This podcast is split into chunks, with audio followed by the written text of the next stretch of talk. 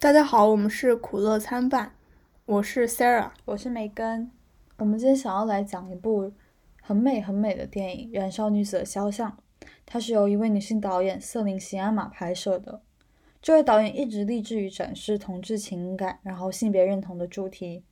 他在一六年就开始了一个五零五零乘二零二零的平权活动。那这个活动是希望女性和弱势群体在电影行业中有更大的表现空间。然后一八年，瑟琳·席安玛作为这个活动在法国的发起者，她拍摄了《燃烧女子的肖像》这样一部描绘女同爱情的电影，然后并且也打破了传统艺术电影的陈腔滥调和固有设定。那这部电影大致描绘的是女画家玛丽安受到伯爵夫人的委托，为女儿艾洛伊兹绘画出嫁用的肖像画。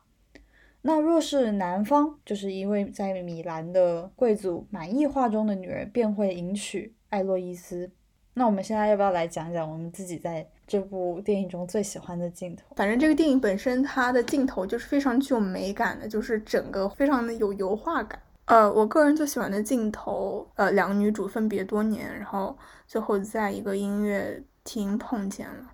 然后玛丽安看到了爱洛伊斯，但是爱洛伊斯没有看到玛丽安。运用了一个推进，就是从玛丽安的视角，慢慢的、慢慢把那个镜头推向了艾洛伊斯。这两分半钟是没有任何人说话，也是没有任何切换视角，依然能感受到艾洛伊斯她情感的起伏。虽然没有任何的语言表达，或者是没有任何的镜头转动，观众依然能感受到艾洛伊斯在这。两分钟的情感变化，从想到玛丽安，然后陷入回忆，然后最后变得释然，就是你能感受到充沛的情感，我觉得特别的有那种冲击力。就是我很少在电影里面有看到过这种没有任何语言表达，只有音乐，然后只有一个一个主演的镜头。我觉得这一幕是真的很难描写，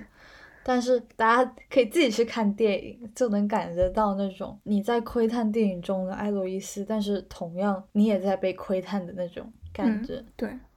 其实我想说一个点，就是，嗯，其实我觉得艾洛伊斯可能已经看到玛丽安，但是选择不看她，就像是那个厄尔普斯，嗯，他们两个没有再见面，因为我觉得他在离开的时候，他们两个已经做出了选择，就是做了，就像那个玛丽安说的，做了一个失意的选择，选择去把这个整个他们的爱意或者他们的情感、他们的回忆，都是只是留在回忆里。我觉得这也是两位女主克制的一部分吧。好，那我最喜欢的镜头其实还挺不一样的。我最喜欢的镜头是，呃，两位女主她们第一次相遇的时候的镜头。在那之前。导演做了非常多的铺垫，差不多到电影开始的五六分钟的时候，第二位女主才出现。因为艾洛伊兹她是被从修道院叫回来要出嫁的嘛，本来这个命运是她姐的，可是她姐姐不愿意出嫁，所以就跳下了他们家中附近的一个悬崖。虽然说作者没有，呃，导演他没有明说，但是我们从他妈妈的话语中，就是一直是在诉说，其实艾洛伊兹也是不愿意嫁人的。然后两位女主相遇的时，时候，艾洛伊兹只给了呃观众们一个背影，给了玛丽安一个背影。再下去，他就开始往前奔，奔向那个悬崖。那个镜头就是很有动感，跟前面整个比较平稳的镜头就形成了一个很强烈的对比。就是两位女主突然开始奔跑，我当时看的时候，我整个心都被吊起来了。我想说，她也不会要跳崖吧？她是不是冲向悬崖也要跳下去？然后跑步跑动的过程中，就是艾洛伊兹的她的。头发就露出来，他帽子掉下来，他头发就露出来了，然后就是一头很漂亮的金色头发。然后他在悬崖前面刹住了车，玛丽安冲到了他的边上，然后我们终于看到了这位女主的脸。是艾洛伊斯先说：“这是我一直想干的事情。”玛丽亚回到说：“一死了之吗？”艾洛伊斯说：“不是，是奔跑。”这时候就感觉艾洛伊斯整个人的形象就是非常非常有冲击力的展现了给观众。我们从他的眼神，从他的跑步，从他说的话，我们了解到，就是好像是一位非常坚强的女性。然后说完最喜欢镜头以后呢，然后我们就可以进入到本期的主题，就是女性凝视。我们先来探讨一下和女性凝视对立的男性凝视。男性凝视其实，在生活中，就是我们所有人都处在父权社社会底下，所以基本上所有的事情都是具有男性凝视的色彩。呃，劳拉·莫尔维在《视觉快感与叙事电影》中提出了男性凝视的概念，说电影中女性形象是男性通过控制摄像机塑造的，就是女性是缺乏主体性的，作为男性凝视的客体，就变成了女性是变成男性凝视的对象。就比如说广告中你会看到卖酒或者卖车，总会会旁边会配一个美女，就是向男性观众暗示美女这些奢侈品一样是可获取的，就是变成一个被凝视状态，它是。没有自己的主体，没有自己的情感，它只是一个，它只是一个被观察的课题而已。我觉得男性凝视中的女性还有一个特别明显的特征，就是她们一定是被物化的，她们要么是有用的，要么是性感的，就是她们可以作为发泄性欲的对象，嗯，要么是能生的，作为妻子或者母亲，要么就是嗯温柔忠贞的，嗯，对，就是他们是以男性利益为主导的一些人物。就他们对于男性都是有用的嘛，对吧？就是他们是无法做自己的，他们是没有自己的情感，没有自己的性格，没有自己的呃一个形象。他们所有的形象都可以归类为这几个大项，比如性感啊，就是母亲、妻子啊，温柔忠贞这种形象。对，在男性凝视下面的女性是没有个性的，千人一面，温和顺从且谦卑恭逊。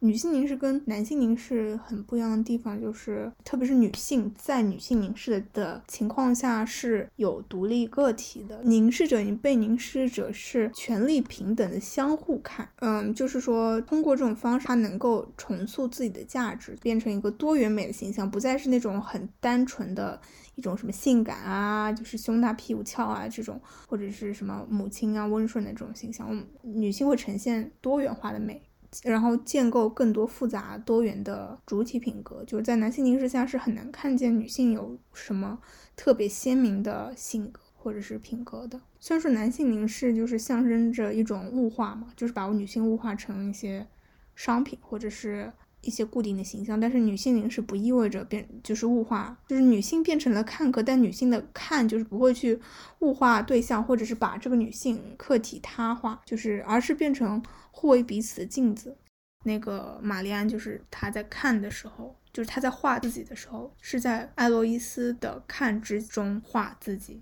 就是她在她在被看的情况下重塑了对自己，就像这个女性凝视的理解，就是变成就是你看这即便女性成了看客，但女性的看并不是去物化或者。而是通过互为彼此镜子，在看同时，同时也在被看，在对方凝视中重新认识并构建自己。我觉得其实就是在说，玛丽安在画她自己的时候，在其实艾洛伊斯也在看她，就是看与被看。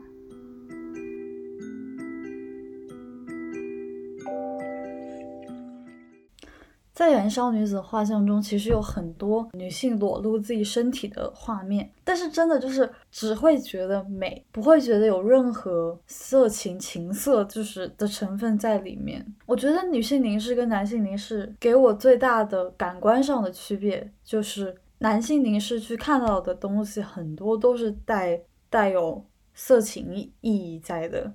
比如说胸，比如说屁股。她都是可以用的性凝视下的女性，她是她是一个整体，她给人的感觉是这个摄影师是全盘接受这位女性的。里面的两位女性，她们的身材绝对不是那种我们俗称的完美身材，她们有白白肉，她们。嗯，小腹上也有肉，有腋毛，但是你不会感觉到，就是在男性凝视下，就是那摄影师可能在特意的躲避这些部分，你看到的是整个人，所以就会给人感觉特别美，看起来特别舒服。然后我就感觉，就是刚刚 Sarah 也提到了说，呃，他们那算什么 make up，嗯，make out 的片段，就是他们做爱吗？可以这样直接讲吗？嗯，可以，你就性描写镜头好了。嗯，他们性描写的时候，什么？他们性描写的时候，那些性描写性描写的镜头，就是那些对那些性描写的镜头，就是两个人跟看色情片感觉不一样的地方是，就是两个人是带着爱，就是基础是爱，嗯，所以我就感觉说看着特别畅快，看 不对，就是。觉得看着让人舒服，什么叫特别畅快？对，就是看着舒服。作为一个女性，就是很，就是我觉得是感受到他们的爱意是优先的，就是不会说对，就是你看色情镜头，你看着是他们色情肉欲更多，可是你看他们的他们的一些就是裸露镜头，你会感受到，你先是感受他们的爱，再是觉得这是一个裸露镜头。对对对，你看到的是爱人对爱人的欣赏。嗯啊，我真的太爱这部片子了。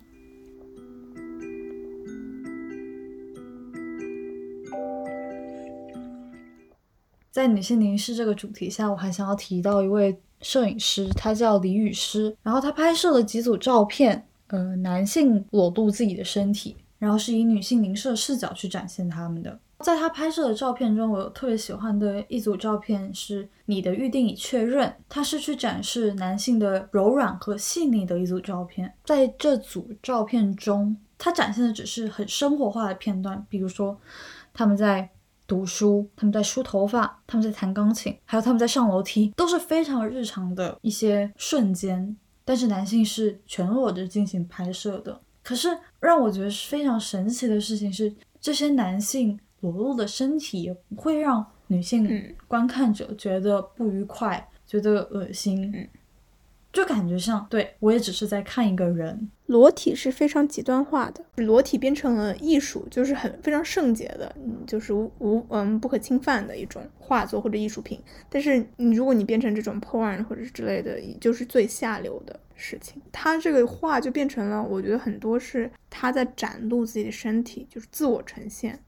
他不是在服务于某个东西。对吧？不是服务什么性欲的商品，只是在单纯的展露自己，就是也就是很就是很女性凝视，就像那个少女少女图里面的两位女主，她们在她们就是在单纯的自我呈现，并没有和任何性欲的，就是性欲服务的事情挂钩，或者是任何不纯粹的那种除了爱以外的东西挂钩，我觉得是吧？嗯。对，让我特别惊讶的，就是看看完这组照片，让我特别惊讶还有一点就是，就是他立志于在展现和捕捉男性的柔美和细腻嘛。但是你会，你你看到的都是很生活化的片段，他们没有在那边硬凹姿势之类的，他们就是在进行很日常的呃举动。但是反观在男性视角下面的男性，就是看完这种照片，我其实在反思男性视角下面男性是不是存在一些，也存在一些被物化，他们是。用别人的那个人，他们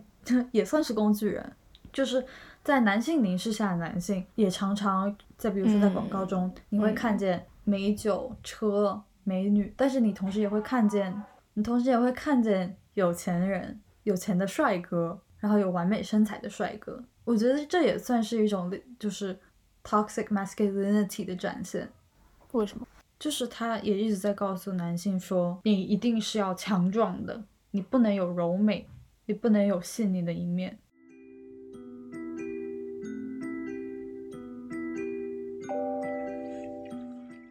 我们再回到少女图的部分，呃，非常明显的男性凝视和女性凝视的呈现是电影中两幅画。这两幅画是为了让艾洛伊斯为的未来的老公看一看她的容貌，然后再决定要不要娶她。所以说，第一幅画，玛丽安在画她的时候是完全带入了她未来老公的视角，就是带入了男性的视角。艾洛伊斯第一幅画就是非常的美丽，但是却毫无灵魂的客体，就你看不到她的任何的性格特点。就是完全就是男性社会对女性外表的期待嘛，但是在第二幅画当中，就是艾洛伊斯，她眼神就变得很坚毅，然后呢，脸也变得从一个很圆润的脸，那种红扑扑的脸，变得很有棱角，然后呢，色彩，我觉得色彩就是感觉也很不一样，对吧？对，第二幅感觉更多的是那种坚毅冷色调啊，冷色调，对对对对，有点是有点冷色调的感觉。第一幅画就很暖色调，就是感觉它就是很。给我的感觉很圆润，就不是说他人胖的意思，是说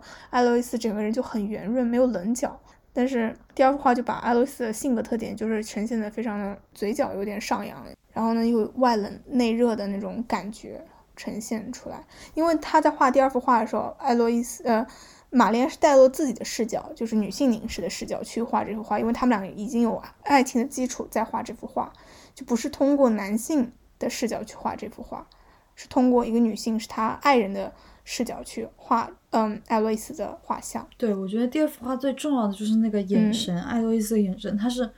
艾洛伊斯身上，她一直保持的是一种愤怒。她自己在电影里面也有说，就是对对对对对，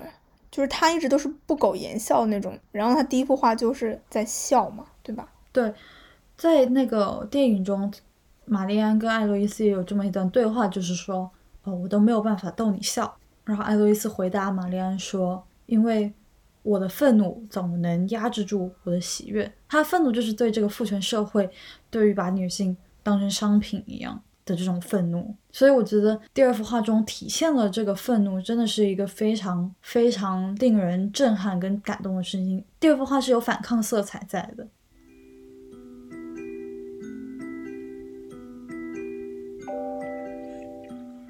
接下来，让我们进入到这个电影的另外一个很大的主题——平等。其实从选角开始，导演就有在考虑这两个。女性这两位女主是相同年龄，然后有着相同的身高。他说这在镜头展示中是非常重要的一个元素，她们是旗鼓相当的。嗯。还有一个很重要的点，我觉得就是他们两个都是呃具有女性特质的，就是更加平等，更加 highlight 的平等。我觉得就是因为比如说像女同或者男同电影，我们总会是看到一个是，比如说男同电影，一个是更加温柔细腻的，然后另外一个更加粗犷的，或者是 less 片里面一个是扮演男性角色是留短头发的，另外一个是长头发，但是这两个。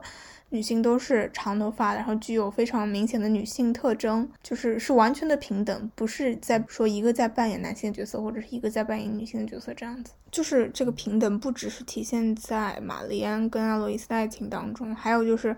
他们跟女仆的友情当中也体现出了很平等的状态。就因为他们三个人的身份是非常非常不一样的，但是他们在就是电影中呈现的是非常平等的状态，就不会说。这个是小姐，这个是仆人，他们两个就不很不是很平等，对吧？他们会一起做饭，一起打牌，一起看书，没有说因为年龄或者身份或者是阅历，嗯，成为平等的阻碍。就是在电影中还有很多镜头是非常对称的，然后有些镜头是一分为三的，不会让人觉得说在画面的分配上，在镜头的给予上，他们三个人有任何的不平等存在。所以就是从镜头语言也在辅助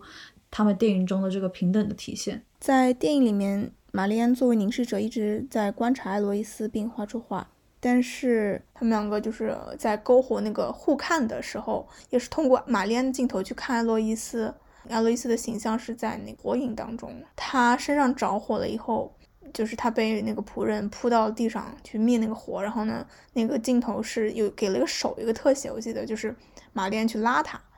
然后呢，在他们两个第一次接吻的时候，嗯，他们两个在爬那个山的时候，也是给了手一个特写，就是很相像的镜头。但是是艾洛伊斯去拉玛丽安，这边就是一个，嗯，这里想要表达的是被凝视者和凝视者他们俩身份的平等，两个人没有存在说一个是凝视者，一个是被凝视者，所以变得不平等。就是镜头语言就表达出来他们两个人是平等的一个状态。我觉得就是还有一个体现，除了除了凝视跟被凝视之外，还有一个就是主动跟被动，他们两个在这段关系中都是作为主体，都是作为主动的人，他们没有一个人是客体的存在。那我觉得另外一个可以体现平等的镜头或者是情节是凝视的转换，就是大概在电影演到一半的地方的时候。就是其实很明显的可以注意到，电影的前半段所有的镜头都是从玛丽安的视角出发去看艾洛伊兹。就是电影演到中间的时候，视角发生了切换，在玛丽安为艾洛伊兹作画的时候，他们有了以下的一段对话。玛丽安在画的时候，他他就说：“您原谅我，您一定不喜欢这样被人注视。”他真的在这里很直接的表达了，就是。他作为一个男权社会权力的行使者，他的一种优越感。但是女主没有恼怒，她反而面色平静。她说：“哦，我们是平等的。”然后请他过来他的身边。就是模特在被看的时候，他们其实也在看着画子啊。所以他就直接点名到：“当您在注视画中人的时候，我又在注视谁呢？”接下来艾洛伊斯说道：“当您局促不安，便会气喘连连。”然后，所以就是艾洛伊兹在这里，他直接用语言先点明了哪个人是平等的，仿照了当刚刚玛丽安对艾洛伊斯就形容艾洛伊斯的一段话的格式去反击了玛丽安。你就可以看到说，从这里开始，画家开始不仅仅用男性的视角去审视女主，然后女主角也不再只是被凝视的那个客体了，就会发现其实从始至终，艾洛伊斯也在看着玛丽安。对对对，就像他说的，你你在看我的时候，我也在，我也在我在看谁，其实他也在看这个玛丽安，就是女性凝视，就是两个人互看嘛。对，完全打破了就是传统电影里面那种艺术家跟 muse 他们之间的那种等级不平等的权利。对，对，是的。嗯，然后呢，就是女性的 empowerment，就是堕胎的部分。对我特别特别特别特别喜欢，呃，电影中有一个堕胎的片段，我要讲吗？不是你说你喜欢堕胎片段吗？肯定讲。还有我说你喜欢堕胎片段吗？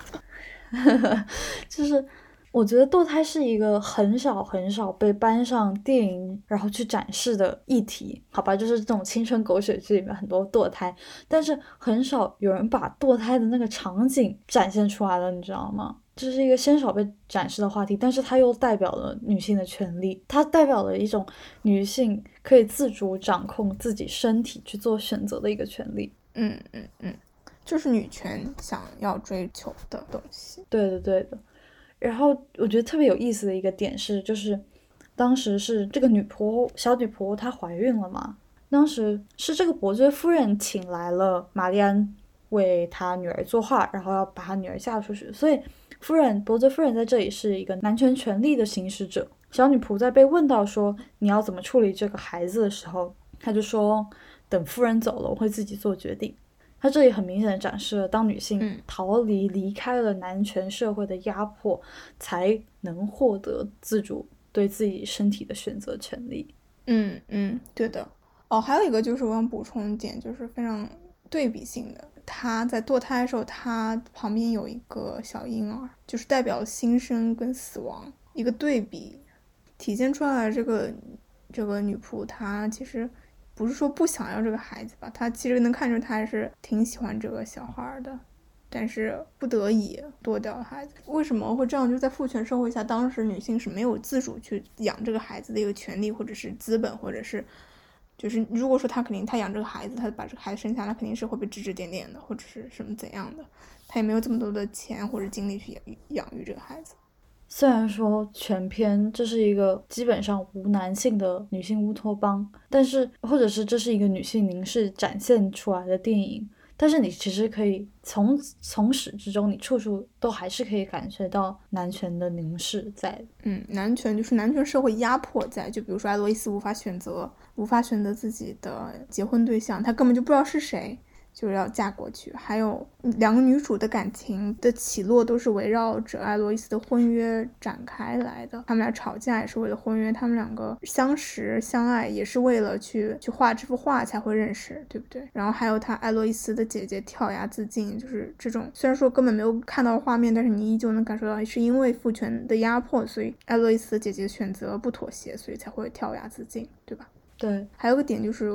女画家，就是这个。玛莲作为一个女画家，她是非常非常难以在男权社会的，就是画家中立足的。就像她最后画那幅画，也是用她爸爸的名字画的那幅画。男性很难认可女性画的画，因为男性不是男性，在当时的时候是评判标准，就是说你能不能画好一个人，你能不能画好人物的一个身体的。比例啊，什么构造什么的，但是男女性是无法去观看男性的裸体画像的，就是很多女画家只能去给那种宫廷的太太，或者是像像玛丽安做的这种，很难去画那种，比如说裸体男性的裸体，也是女父权压迫的表现，因为凝因为凝视本来就是一种权力的表现嘛，男性可以凝视女性的裸体，但是女性不可以凝视男性裸体，因为父权社会下女性是没有权利去凝视的。对？然后这也就是带到了导演瑟琳·席安玛他的选材。他说他在做调查的时候，他发现对那个十八世纪那个时代有非常多的女艺术家，但是却鲜少有人知道他们的名字，或者是他们根本就不存在，他们的名字不存在，他们是历史中被迫沉默的那些人，历史记录中没有他们的名字。嗯。所以说，瑟琳·席安玛她从选材上面，她就想要向观众们揭露这段时期女性所面临的问题跟困境。对，还有这部电影其实是建构在一个女性乌托邦上面的。它应该说通过移除跟减少男性角色，就是她只有在玛丽安进入这个岛上、进入这个乌托邦和离开这个乌托邦的时候有男性角色，就是有点像跟父权社会在接轨的那种感觉。导演在另外一个采访中也有提到，就是说，嗯，《燃烧女子的肖像》跟《神曲女侠》这两部电影其实有相似之之处，他们两个都是希望减少跟移除男性角色，来迫使男性去重新审视自己与女性角色之间的关系。导演的原话就是说，就是电影中没有男性，不是他说他不是出于惩罚目的去做这件事情，而是就是体验别人的经历。他们在电影中是一直是主体，一直是观看女性的人。那他们看这次的电影中，突然就会有新的体验、新的感觉。我觉得不是，呃，像你说的观看女性。因为有一个测试叫贝克德尔测试，嗯，贝克德尔是个漫画家，他在一九八五年画了一幅名为《规则》的漫画，讲的是两个人准备去看电影，然后有一个人说，如果电影不满足这三个条件，他不想去看。第一个是电影中必须出现至少两名女性角色，而且得有名字；第二是女性角色之间要有对话；第三是他们聊的话题和男性无关。如果说把女性和男性身份对调的话，这三条是非常非常容易实现的。大部分的电影都是以男性为主导的，比如说我们非常常见的《魔戒》三部曲，或者《阿凡达》，或者是《哈利波特》系列中的，比如说《火焰杯》和《死亡圣器二》。呃，如果把贝克德尔测试性别对调一下的话，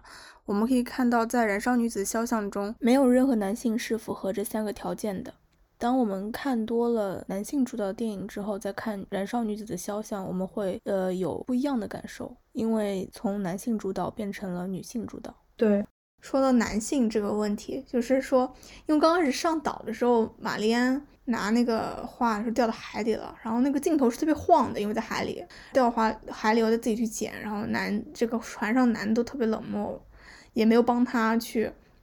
拿画或者是。照顾他一下，毕竟掉海里了，很冷。他披的衣服也是他自己的。就这里的刻画男性都是非常非常扁平的。到后面他进入岛上以后，他所有的就是导演所有的镜头都是非常非常平缓的，就是是很稳。我觉得就是像他进入这个乌托邦以后，女性的乌托邦以后，很平缓。他在海里面的时候也是一种反差，在男性有男性的时候和在女性的时候的一种反差。对，我觉得第一幕也体现，就是也是告诉观众了玛丽安的性格，就是她一个是她是一个自立自强、坚强的女性。嗯嗯。当时的社会从十七世纪开始便禁止了女性的衣服出现口袋，而导演当时设计这个衣服的时候，他就说到这个衣服像在玛丽安身上又重新活了起来一样。而且从废除口袋这个举动上面看，我们也不难看出男权社会多么希望女人做一个花瓶就好。由此我也联想到了前阵子网络上的讨论，就是女性的口袋特别特别特别特别的小，跟男性口袋相比，简直就是什么东西都装不下。我想跟当时废除口袋的这样的一个制度有异曲同工之处吧。嗯，对，我的牛仔裤那口袋就极其小，就真的特别小，什么都放不进，一个手机都放不进去。哎，嗯，还有一个点，他们两个第一次接吻的时候，就是戴个面纱，对吧？我我跟你讲过，就是说他们俩戴那个面纱的时候，就是他们在接吻之前，就是把那个面纱摘掉了。其实我觉得不是我，我觉得 是导演是想说，接吻或者是在做进一步的事情的时候，要不要获得获得对方的同意嘛？他的态度在这里面就是需要获得对方同意。因为很多人说，就是你在问别人的时候，比如说你们两个要接吻的时候，比如说你问一下我可不可以吻你的时候，非常破坏气氛。可是这个面纱，他们俩摘下面纱的时候，一点没有觉得很破坏气氛，就是呃两个人都是同意嘛，所以才会两个人都摘下面纱，然后接吻，然后就会觉得很美好，情欲在涌动的感觉是能感觉到的，不会一点不会觉得尴尬。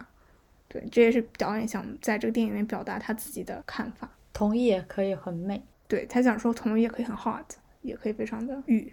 ，yeah。